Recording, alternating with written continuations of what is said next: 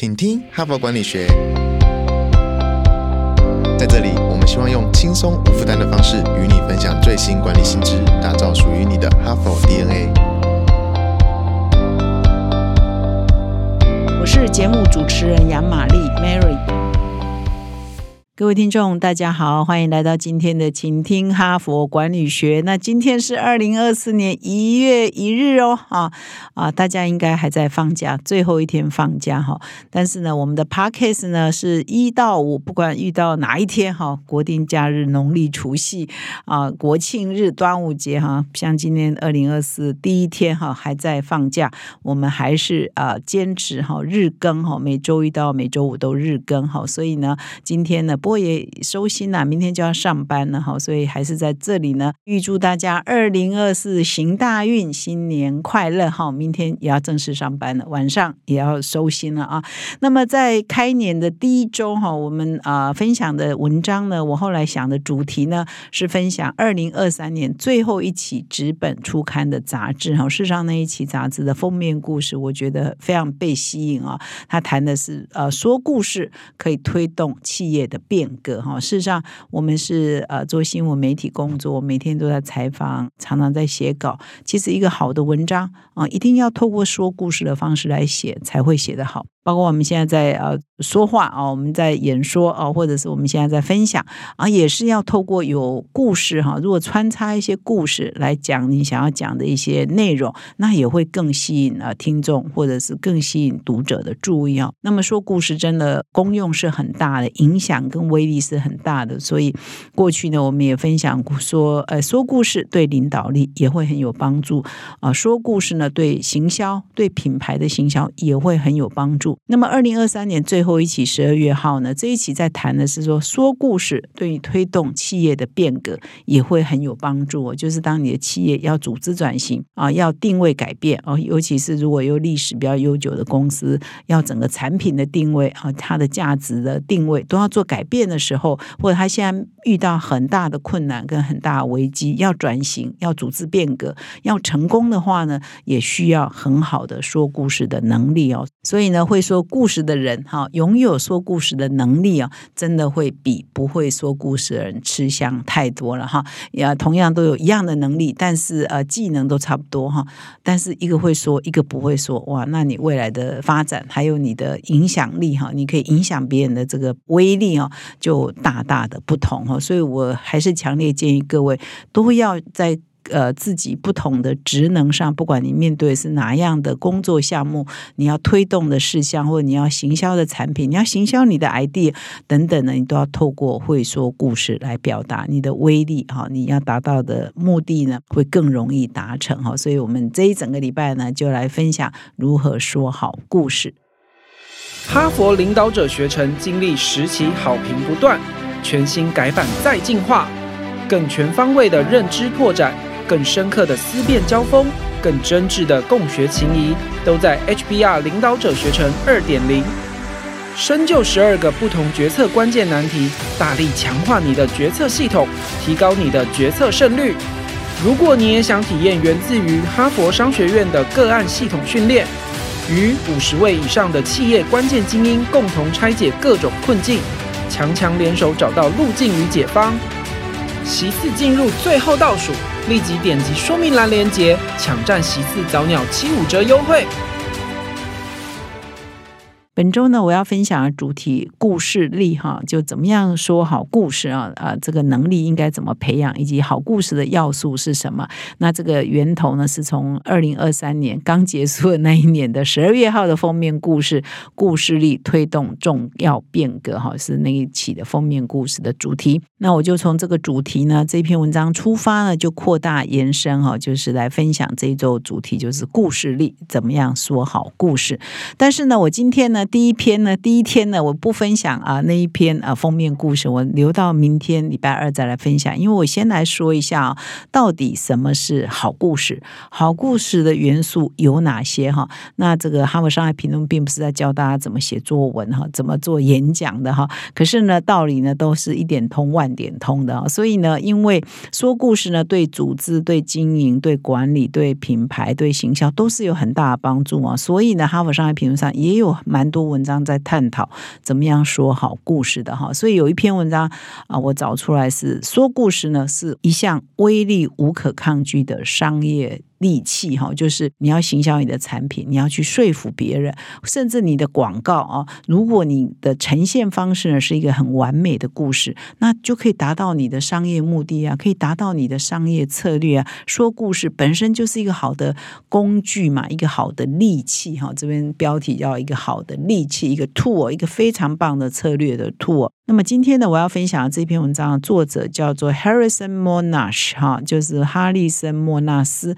他是一个领导力顾问公司的 CEO 兼创办人，那他一直在做高阶主管的教练哈。各位如果常听我们的 podcast 就知道说，哎，很多 HBR 的文章，除了是大学的呃管理商学院的教授之外，有一大群这个作者群呢，事实上也都是属于气管顾问啊、名师啊，或者是气管教练哈。所以这一个作者呢，Harrison 莫纳斯也是属于这种气管啊、名师啊管理的个人教练哈。那这一篇文章呢，重点就在谈说，你如果你会说故事，这威力真的是很大的哈。一开始呢，文章一开始他就举了一个例子哈，就是说在美式足球超级杯哈，这个老美爱看的足球，美式足球超级杯，各位一定都知道嘛，在很多的重要的运动赛事哈，都会有很多的广告赞助商会赞助嘛哈，那很多的这个转播啊，就是这种运动赛事，尤其是这种世界瞩目的运动赛事呢，这个。广告呢是非常黄金的时段，非常的贵哈。那他这边就举说，有一家企业叫百威啤酒哈，大家都很熟悉哦。那百威啤酒就在有一年的这个美式足球杯的这个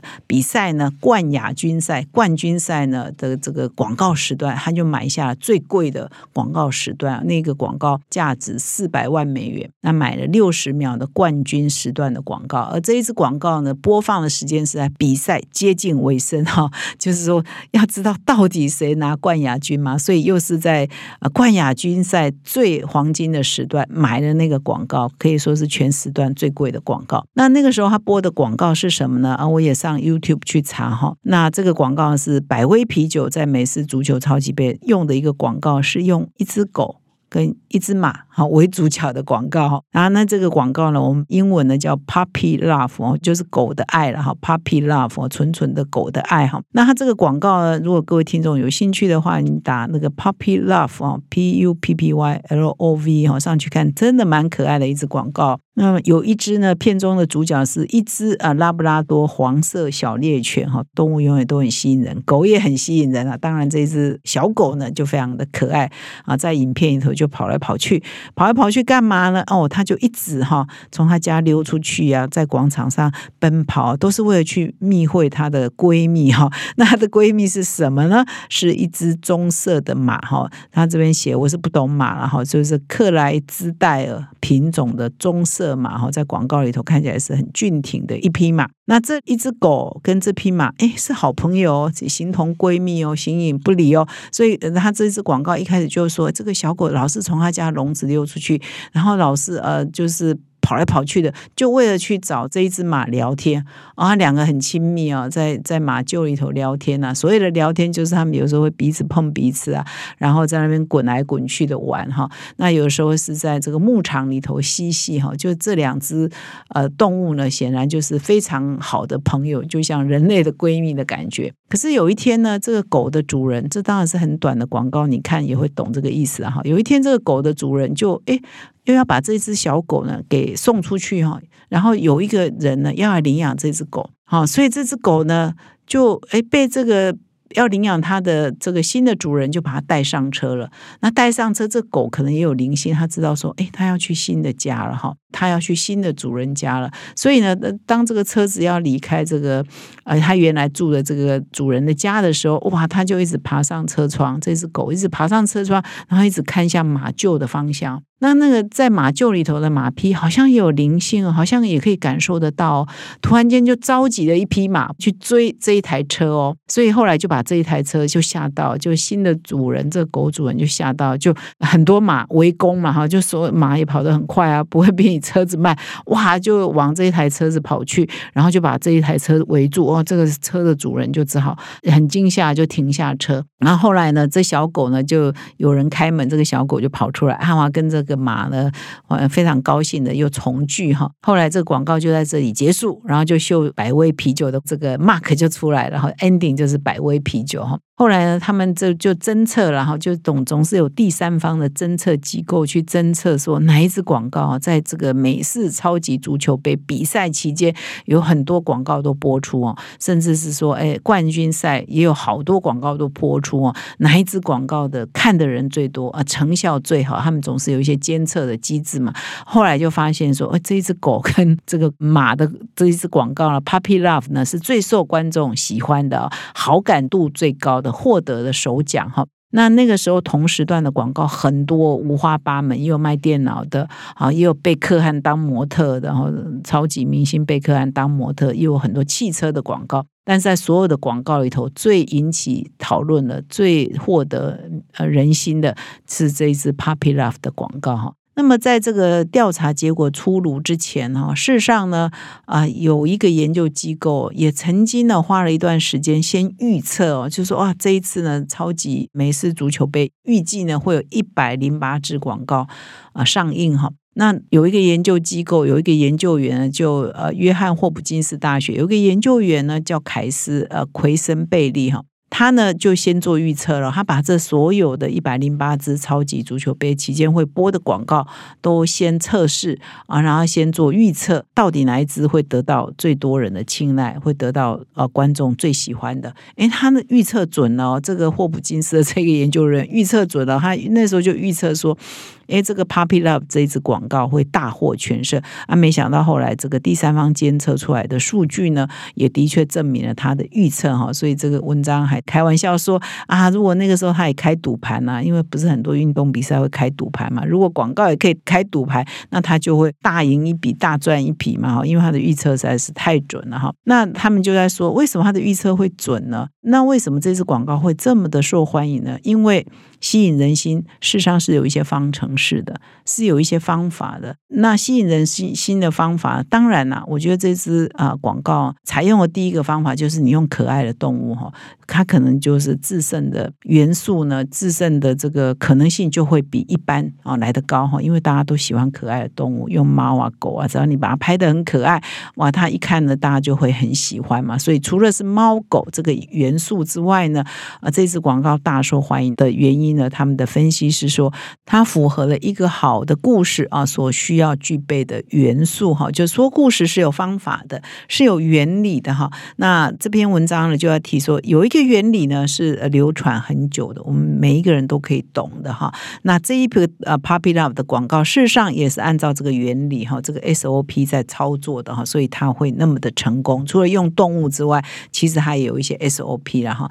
那他这边提到原理是说，其实呢有。一个叫做佛瑞塔格金字塔哈，呃，英文叫 Freytag 啊，Pyramid 啊，有一个这个佛瑞塔格金字塔这样的一个结构呢，来叙述一个比较完整的故事啊。而这一个结构呢，事实上我们可以这个思想的缘起呢，可以回溯到古希腊哲学家亚里士多德的时代哈。那就是说，这个三十秒的这个 Puppy Love 的广告，它的叙述的方式，它拍的方式，跟它的广告的三。十秒的结构呢，就完全符合这佛瑞塔格金字塔这个说故事的黄金的结构哈，所以它会那么的成功。那么呃，这个佛瑞塔格的这个说故事的这个金字塔结构呢，根据这篇文章的写法呢，是说其实英国大文豪莎士比亚哈，他呢写了那么多呃很好的剧本呢，事实上他的每一个剧本呢。都也符合这个佛瑞塔格金字塔说故事的原力哈。那稍后呢，我也会来说明一下哈。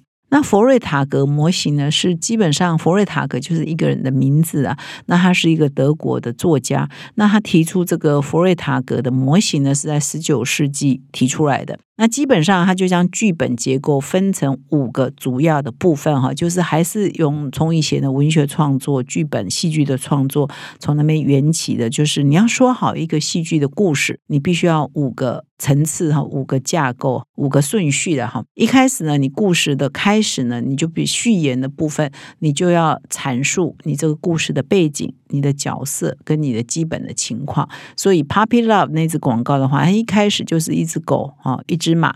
那他们的基本情况就是，哎，他们是闺蜜哈，他们好朋友哈，一天到晚玩在一起哈，所以是动物之间纯纯的爱哈。所以它的序言就已经交代了哈。那么接下来，你就要创造一个故事的冲突嘛？你有一个冲突事件，有一个突发事件或者一个事件，会让你的故事发展进入了紧张的情节，主角面临挑战啊，面临冲突啊。原来这一只狗跟这一只马啊，一直和平快乐的相处在一起，每天都快快乐乐。突然间出现一个高潮，一个变化，一个转折，就是哎，这只狗要离开这里了，它要被别的主人领养。然后这就出现了戏剧性的冲突，他们要面对分离啊！哈，虽然一只狗一只马我们很难想象，可是这两个动物，这两只动物要面对分离啊！哦，就开始有发展了，有变化了哈，所以开始面对紧张啊，面对这个挑战，这是第二步。那么第三步呢，你就要创造高潮啊！故事的转折出现转折之后，最高潮是什么呢？什么是最高潮呢？那以这一部《Puppy Love》的最高潮就是，诶，他搭着新的主人的车要被带走了哈。就是本来呢要被领养，是已经出现变化，现在出现了最大的转折，他们有可能此生不能再相见，这就变成一个故事的转折哈。所以其实我们写作，我们讲故事哈，不管你用电影的形式，用这个三十秒广告的形式形式，也是可以用这个原则来思考你的高潮在哪里，你最高潮在哪里？以这个《Puppy Love》。就是他被带走，这两只动物从此要两隔了哈，不能再相见。这就是这故事的高潮。那么第四呢？哎，又出现一个新的转折。哎，有什么转折了？Falling action 呢？就是行动哦，出现的转折。哎，高潮过后怎么办呢？哎，现在这个哎马。啊，从把这个车子包围了，哎，出现转折了，哎，主人，哎，要把这个新的主人要把狗还回去了啊，就是出现一个转折哈，转折之后到第五步呢，就是新的结局啊，这故事中的主角又呈现一个新的结局哈，所以一共有五个步骤。这边提醒说，如果你的每一个说故事呢，哎，这些呃细节你都有，尤其是你有高潮，你有转折，那又出现一个新的结果，哇，会吊人胃口的话，当然你说故事的。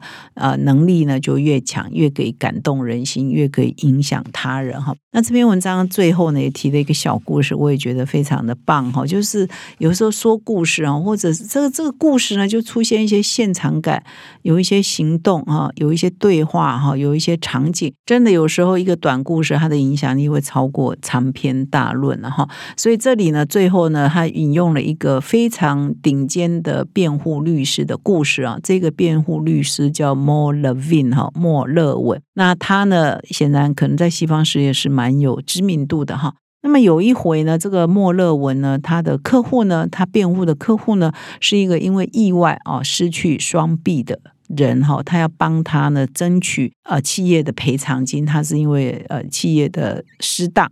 造成他双臂哈，两只手都都失去了哈，就失去了两只手。那他想要争取赔偿金。那莫勒呢，在结辩的时候呢，就是长话短说哈。这篇文章他讲到另外一个重点，就是长话短说。如果好的故事，你看三十秒的广告都可以变成最受欢迎的广告嘛。长话短说，他有时候震撼力也是很强的哈。那他说这个莫勒文在结辩的时候长话短说，他就描述一段画面。然后让这个现场的人都静默了。后来呢，的确啊，这一个客户呢得到了超额的赔偿金啊。那这一句话他是怎么说的啊？他是说，大约一个小时以前，我们先暂停啊，大家都去吃午餐，因为呃，法庭的辩论很冗长嘛，所以我现在是模拟律师讲话哈。他这样讲说，大约一个小时以前，我们先暂停以便午餐哈，大家都去吃午餐。我看到法警呢带各位陪审团。到房间里头去用餐，我也看到辩方律师呢跟他的客户呢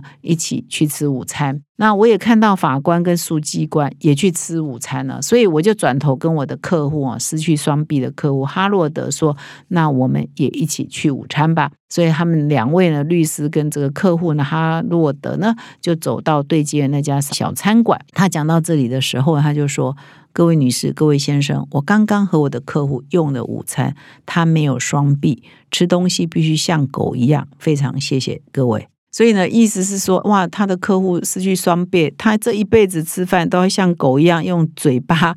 旧食物嘛，哈，因为他已经没有手拿筷子啊，拿刀叉，所以呢，他什么都没有讲，他也没有说哦，这个企业多么对不起他，他也没有说他有多多可怜，他只是讲了一个场景啊，一个他们刚刚去呃吃饭的一个小故事、小插曲，哇，就无比的威力哈，所以呢，他这一场呢，这个辩护呢，帮他赢得纽约史上最高金额的和解赔偿金哦，就他的这篇文章的发现说，他的那个结语。实在是太震撼人心了哈，所以有时候呢，一个成功的故事真的比长篇大论还来得好，就是一个好的证明。以上呢是我今天的分享啊，我觉得各位应该都学到很多。不管你要用来写稿、用来演说、用来拍广告、用来这个做行销、用来影响你的同事呢，呃，这个五个原则呢应该很管用。赶快到说明栏点击我们这一篇文章哦，文章会介绍佛瑞塔格金字塔五个说故事的原则哈的顺序，非常的管用，把它写下来，在你的记事本时时提醒你自己。希望你不断。的练习之后呢，都变成说故事的高手。感谢你的收听，我们明天再相会。现在就注册 HBR 数位版会员，每月三篇文章免费阅读，与世界一流管理接轨，阅读更多管理大师的精彩观点。现在就开始。